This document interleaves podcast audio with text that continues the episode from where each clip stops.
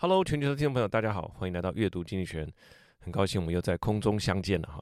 那这是今年的第二篇吧？我想今天这篇看完了哈，看完这篇，我觉得二零二三年好像理解了一半了。好，那就是说，当全世界的媒体都在报道大陆的疫情这个像海啸般袭来的时候，那我想我们作为呃组织里面的不管干部也好，领导人也好，我们必须啊，这是我们的工作，就是去看到半年以后，甚至一年以后的事情。那么来想想，最关键的，在商业界还是这个问题啊：全球的景气到底什么时候会回来？那如果是陷入衰退，是什么时候？呃，衰退要结束？好，衰退会衰退多久？其实都是大部分都是在想这个问题哈。这个是决定公司兴衰的最重要的一个问题。那么要回答这个问题呢，经济学人今天这一篇就是要从全球的第二大经济体中国的这个着眼点来观察，回答一个问题。当中国的疫情高峰过去以后，会对世界的经济带来什么样的影响？好，这个就是他要谈的。其其实你的绩效跟业绩成长的关键，预测三到六个月，或者是十二到十八个月，甚至是两三年后可能的变化，就看你业务接触的范围大小。范围越大的话，这个输赢就越大。好，对于未来的判断就变得更加的重要。好，那它的标题其实已经剧透了。回答我们刚刚的问题：中国的疫情高峰过去以后，会对世界的经济产生什么样的影响？那这个标题部分，它是说 “A tale of death, growth and inflation”。这个 tale 呢，就是故事的意思啊，fairy tale 就是啊、呃，就是童话故事嘛。那 “A tale of two cities” 就是文学名著《双城记》。那 “A tale of death, growth and inflation” 就是说疫情会带来死亡，那死亡过后会成长，以及可能为全球带来更剧烈的通膨。好，它的标题是这样写的，好，当然是在 Leader 的这个板块，它是 Exit Wave，Wave 这个是散场波。How China's reopening will disrupt the world economy, a tale of death, growth and inflation。那么跟标题呼应的就是这一期的封面，是一个红色的带着病毒图腾的一个海浪，海浪的图案这样高高的升起，这是一个红色的浪潮。不只是代表所谓英文讲的这个疫情的最后一波哈，叫散场波 （exit wave），同时也代表了一个类似海啸般对全球经济的影响。同时，经济学院也说，它这个图案有阴阳的概念哈，因为这个海浪里面有图案嘛，哦，那大概就是。这个有好有坏哈，有正面也有负面的，好坏的面相都有的一个一个不可忽视的一个巨变的一个浪潮，它就表达的就是透过这个画面来表达。好，那如同往常一样，我们分为五个重点来跟大家分享。那我们就开始吧。首先，第一个，呃，基本上呢，这个大陆的解封对全球来讲是良性的哦。那回顾过去这三年。大陆国内呢，持续不断的这个动态清零哈，不放松，这个新闻我们都每天都观察得到。在这段期间呢，中国和国际的交流也是中断的。很多旅居中国的外国学生也好了，外国主管也好，都在这一段期间其实都大量的呃离开中国。那么直到一月八号，中国重新开放，那么在经济上、文化上，还有在知识上，都是重新恢复跟世界的交流，当然会对世界带来极大的影响哈。杂志先开宗明义的先讲一下，这样子的转变大体是好的，是良性的。就是说，中国的再次开放对世界是一件好事。好，那我这边也查了一下，中国大陆的第一个呃，在外界知道的这个新冠的案例是二零一九年的十二月发生的哈。那在这一篇经济学文章初刊的时间来算，差不多整整就是三年。那这段期间很多防疫政策的转变哈，有一直放宽，一直到一月八号才算正式解封。为什么？因为这一天就叫做所谓的边境大解封。入境中国呢，不再需要四十八小时的 PCR 的阴性证明，也不再需要入境全面检测，也不必申请健康码，等于就是国境的管制恢复正常，所以大家就把这一天当成是它正式开放的一天哈。那内文是这样说的：For the better part of three years, a thousand and sixteen days to be exact, China will have been closed to the world. Most foreign students left the country at the start of the pandemic. Tourists have stopped visiting. Chinese scientists have stopped attending foreign conferences. Expat executives were barred from returning to their business in China. So when the country opened its border on January 8th, abandoning the last remnant its zero COVID policy, the renewal of commercial, intellectual, and cultural connect will have huge consequences, mostly benign. 好，这个文艺相关的一个关键字哈，有两个，一个叫做 remnant。 Remnant 就是残余、剩余啊，或者说边角料，就是因为大陆多不多次的这个放宽防疫规定后，最后越剩越少，越剩越少，剩下的就是这些规定，它就用 remnant 好来代表。好，那另外一个呢？啊、另外一个单字是 benign 哈，b e n i g n，这个是良性的、有益健康的。比方说，啊，或者很仁慈的，a benign old lady 就是慈祥的老妇人。那 a benign tumor is not likely to cause death，就是说良性的肿瘤是不开不太可能导致死亡的。所以他刚刚所讲的大陆的这个开放。好，他刚刚所说的这个，它会有 huge consequences，mostly benign，就是说，哎，很多的影响，大部分是良性的。先开宗明义先讲。好，那我们进入第二点。但是回过头来哈，疫情的散布会是很恐怖的哦。但之后中国的重启会是二零二三年最重要的事件。好，那关于中国的防疫跟放弃清零的问题呢？经济学人之前就有一篇文章，是一个年轻人哈站在地上，那双手抱膝哈，那他的脚被这个病毒形状的一个大铁球。牵着铁链这样绑着，那边的意思是说，就算开放，那病毒还是如影随形哈，包含很多的配套，像病床啦、退烧药啦、疫苗啊，哈，也都还是很缺，所以情况会是很严峻的哈。主要就是接续这个预测，说明大陆的解封不是开放就没事了，而是会经历一段相当颠簸的路程的哈，至少第一季都不会太好过。所以杂志说，It is not going to be smooth，哈，也可以说 It's not going to be，It's going to be a rough ride。它的内文是这样说的哈，First, however。There will be horror. Our modeling suggests that if the virus spread unchecked, some 1.5 million Chinese will die in the coming months. This would not be smooth. China's recovery could contract in the first quarter, but eventually economic activities will rebound sharply, along with Chinese demand for goods, services, and commodities. The impact will be felt on the beaches of Thailand across firms such as Apple and Tesla, and, and the world's central banks. China's reopening will be the biggest economic event of 2023。里面有两个关键字，第一个叫做 unchecked。 unchecked 这个字很有意思啊，它在文意里面所表达的是说，if the virus spread unchecked，如果这个病毒不受任何的限制而到处散播的话，会死一点五个 million 哈，就是一百五十万人。那 check 这个字哈，在篮球里面，防守者用手去顶住或碰触这个进攻者。尤其当对方背对篮筐的时候，你想想看，以前那个 Michael Jordan 有没有拿球拿在胸口，然后这样子把背往后挺的时候，对手会用手去顶住他的腰，有没有？那个就叫做 hand check 哈。现在 NBA 已经禁止这样的打法了哈。这个跟检查没有关系，就是说保持对于对方状态的掌握，有牵制他的那个意思。所以 uncheck 就是未受约束、不受限制、放任的。好，如果不得到这个呃任何的抑制的话，那这个。病毒会造成一点五个 million 的人的死亡，这是 uncheck 这个意思。那刚刚还有一段很重要的，就是说他在疫情过后，他的这个 economic activities will rebound sharply 啊，这个是经济学人所说的哦。这个经济活动会呃快速的反弹哈，抱歉，那刚刚第一点有讲哈，它会 contract，contract 就是收缩的意思哈，跟 contract 不一样，它当做动词是 contract 是收缩萎缩的意思。China's economy could contract in the first quarter，无论如何第一季都是萎缩的啦，但是后面的这个 rebound 就会很快速。好，第三点，全球第二大经济体正式的重启开放。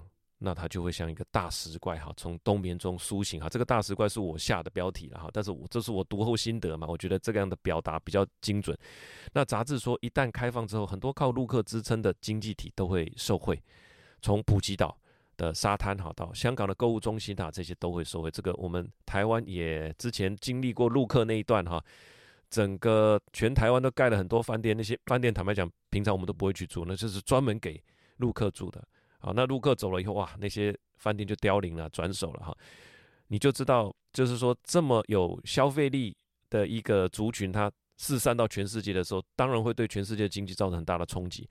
那根据杂志调查，旅游网站这个 Trip.com 呢，它的预订数量也成长了二点五倍哈。香港的 GDP 被认为会成长八趴以上，哇，那这个数字很惊人呐、啊。那简单说，这个可以理解说，中国消费者在经历三年的这种锁国之后的报复性出游、报复性消费，除了中国人出来消费，好，那当然会把钱带出来花在别国嘛。你把东西卖进去中国的呢，也是可以预期会感受到一个迫切的需求、迫切的融景。中国的经济体，他那边写了，经济体占了全球的五分之一的石油，好，这个大概知道。那二分之一的精炼铜、锌还有镍，这个也大家可以猜想嘛，因为很多的电池都是在大陆制造的。那当然这些都是制造电池的一些原料。那制造电池之后，其实是会卖到全世界。那以及五分之三的铁矿，他们炼钢需要这个啊铁矿砂，耗用了全球五分之三的这个铁矿砂。我觉得这个数字，我觉得就相当惊人了，就是刚刚呼应到我所讲的那个大食怪的那个感觉。除了他的人出来消费，这个国的经济体重新复苏的时候，他也绝对需要这么多的呃这些原物料。好，所以对原物料本身一定会形成一个上涨的压力了。我觉得，好，它的内文是这样说的：The ending of China's self-imposed isolation will be good news for places that depends on Chinese spending. Hotels in Phuket and malls in Hong Kong suffer as Chinese were locked up at home. Now, would-be travelers are flocking to travel website.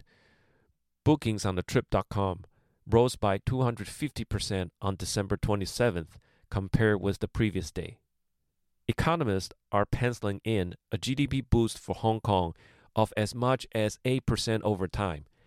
Exporter of the commodity that China consume will also benefit The country buys a fifth of the world's oil, over half of its refined copper, nickel, and zinc, and more than three fifths of its iron ore. 好，这里面的一个关键字叫做 pencil in，哈，就是把即将发生的事情或预定会发生的事情把它写下来的这个意思，它就是草拟或暂定的意思。刚刚指的是说，这个经济学家哈 pencil in a GDP boost for Hong Kong of as much as eight percent，他把 未来这一年，经济学家把未来这一年呢，因为中国大陆重启而造成香港经济的成长的这个趴数哈，已经写下来了，叫做八趴。好，当然未未定了哈，情况未定，但是它已经预定哦，影响是这么大。好，第四点，除了造成价格的压力之外呢，也会当然造成石油跟天然气的上涨压力。最后我们还是会回来讲到一个重点，那就是石油跟天然气，这个是几乎是国安等级的影响哈，影响到国家的国计民生啊哈，人民呢这个生活啊，暖气啊、冷气啊，其实都需要瓦斯，那运输都需要石油嘛哈。随着欧洲跟美国的经济放缓，中国的需求成长。它应该可以弥补美国跟欧洲的这种消费疲软，所以根据高盛银行的报告。他是说啊，中国的这个快速复苏，布伦特原油价格每桶到一百美元，跟现在的价格相比，还要再上涨百分之二十五了哈。那不断的上涨，当然会成为什么？我们最在乎的这个通货膨胀是不是下跌了哈？这个已经大家辩论半年了哈，辩论不止半年了，应该辩论一年了。从二零二一年的十月之前就说啊，什么 transitory，然后后面 entrench，整个二零二二年都在说，哎呀，高峰已经过了，哦，现在又要低谷了，然后现在又起来，然后又下去，然后现在说，哎。看起来又有迹象了，但是现在这件事情就告诉你，诶，石油的部分好像也会形成一个上涨的压力哦。那讲到天然气，这个是一个大家相对在现阶段非常偏好的一个相对洁净的能源。杂志指出一点，我们上次有一篇说过，欧洲的冬天的这个危机已经过了，好，他们储存了足够多的天然气。这有几个理由，第一个是这个冬天真的没有到很冷哈，可能就容易多穿一点，那暖气就不要开了。那而且欧洲早就知道哈，它从暑假就开始储存这个天然气了。那所以现在的这个储存量相对是够的，但背后还有一个原因，就是说过去的这一年，二零二二年，在大陆的清零政策下，它对天然气的需求也是相对受到抑制的，因为它的经济活动还没有啊火力全开嘛，所以全球的天然气价格当然就没有飙破天价，其实已经涨很多了。我记得英国的这个天然气的价格好像涨了四倍还六倍哈。但是他说，因为大陆还没有加进来嘛，就是回到刚刚讲那个大食怪，他还没有睡醒啊。如果真的睡醒，那真的叫飙破天价。也就是在这样的背景之下，欧洲才有能力把它的这个天然气的储存槽把它装满。所以杂志说，当现在大陆的经济活动回归到正轨的时候，当然它的消费刚刚有说，还有它的工业的需求的力道都会加大。那么大陆现在的发电结构来讲，有六成到七成是透过煤炭发电。他也知道他有这个净零的目标嘛？好，习主席已经说了，那当然会优先采用洁净能源，也就是瓦斯来逐步取代。那好了，那他现在要开放了，他的经济活动要恢复了，他对瓦斯的需求会飙高呢？那杂志是认为会的哈，这个天然气的价格就会被飙高，所以杂志认为二零二三年的这个冬天就不会那么好过了哈。我想这也是这边是我自己做一个补充了哈，就是习近平在二零二二年的十一月他就前往。卡达去签订长达二十七年的瓦斯供应合约，哈，可能他真的也也在思考这个经济方面，接下来最缺的是什么？那他作为主席，他先去签这件事情啊。那内文是这样说的：For Europe, China's reopening is another reason not to be complacent about gas supply later in the year. Zero COVID by suppressing China's demand for gas made it less costly than it otherwise would have been for Europe to fill its storage tank in 2022. A strong recovery in China will mean more competition for imports of liquefied natural gas. In December, the International Energy Agency, a forecaster, warned of a scenario in which winters start punctually in 2023 and Russia cuts off pipe gas to Europe entirely. That could result in a shortage amounting to as much as 7% of the continent's annual consumption, forcing it to introduce rationing. 好，这边两个关键字，一个叫做 complacent，complacent 就是自足的，哈，自满的，满足的啦。它意思是说，不能在现在这个状态底下，哈，呃，你不能对于这个天然气的供应呢感到安心，你绝对不能对这件事情感到安心，哈，因为它大使怪要醒来了，那它经济重启一定会造成这个压力，这个叫，所以你现在不能啊感到这个 complacent。那另外一个字就是这个 rationing，rationing 就是。限电的意思哈，轮流限电，所以他预期二零二三年，所以二零二三年的两大变数就是说，第一个，普丁会不会完全的把天然气的瓦斯管给它切断，把它封锁起来，有没有可能？有可能的。那大陆的重启是势在必行，已经在做了哈，它的经济体对天然气的需求量又增高的话，然后他又已经卡达签约的话，哇，那这个对其他世界国家，天然气的取得会不会变困难呢？这个就是一个最大的变数。好。第五个最重要的，但是讲完这一些有好有坏之后，哈，第五点他要说最重要的，这三年来大家对于大陆的感受呢，已经怎么样回不去了哈，已经对他的感受已经这个回不去了。那杂志是说毛泽东时代的本质就是与西方的世界断绝往来，哈，这个没有错。那西方世界基本上在那个期间，也就是啊民主跟共产是势不两立。那么到后来，邓小平在一九七八年开始进行这个改革开放。好，所以我们会说，改革开放四十年是从一九七八年开始算的哈，所以改革开放已经超过四十年了。那邓小平的改革开放的时候，导致了很多商品经济啦、人民人力的资本啊、投资啊，还有很多知识的交流哈，这西方都有很和西方世界都有很多跨境交流。那么。西方和中方在这样的过程中，一九七八年以来，其实双方都获得很大的利益哈。我想华尔街也得到很多利益。那先不管钱的利益了哈，就是中西方的交流本来就会带来一些利益哈。这个，那我这边补充一点，就是说，其实现在年纪大概过六十的哈，那我想大概扣掉四十年，就是说当初中国开始改革开放的时候，你可能啊、这个二十岁，好，所以现在超过六十岁的。当初在中国的这个重大的经济在成长的时候，刚好是啊非常的这青青年的时候哈，许多人这个职涯就是围绕中国开放的这个主轴啊，更不要谈他加入了这个 WTO 之后，更是很多人去那边工作也好，设厂也好，投资也好，很多人的生命的这个主轴都是围绕着大陆的这个改革开放哈，从一九七八到加入 WTO 都是哈，那现在。杂志就把这个来做一个比喻，就是说，中国现在经过三年的严格的锁国之后，习近平要把中国对世界开放了。那这个开放会不会成功呢？是否可以期待像过去的开放那样，带来一波长期的荣景？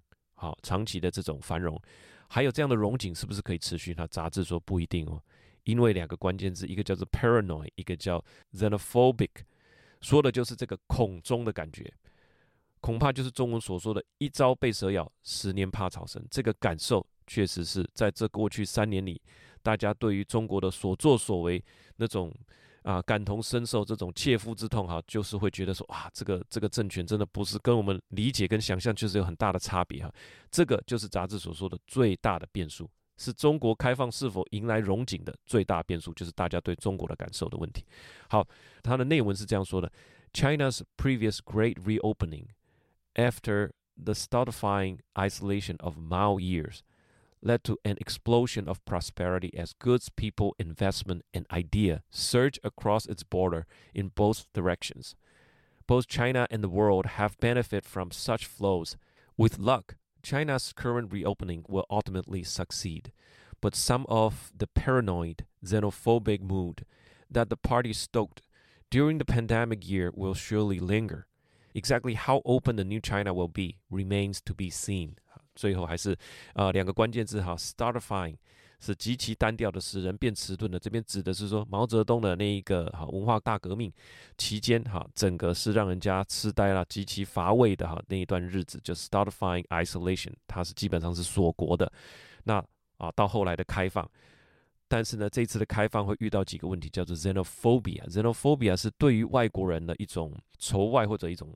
憎恨跟恐惧了哈，他说中国在这一段期间，他所引起大家对他的这种恐惧跟仇恨，恐怕是哈会让这次的重启哈蒙上一个长期的一个变数哈，大家是不是在热情的拥抱他的重启，可能就说不定了。好，最后我的三点想法哈，就是说我们天天都在思考一个问题：全球景气的变化了哈。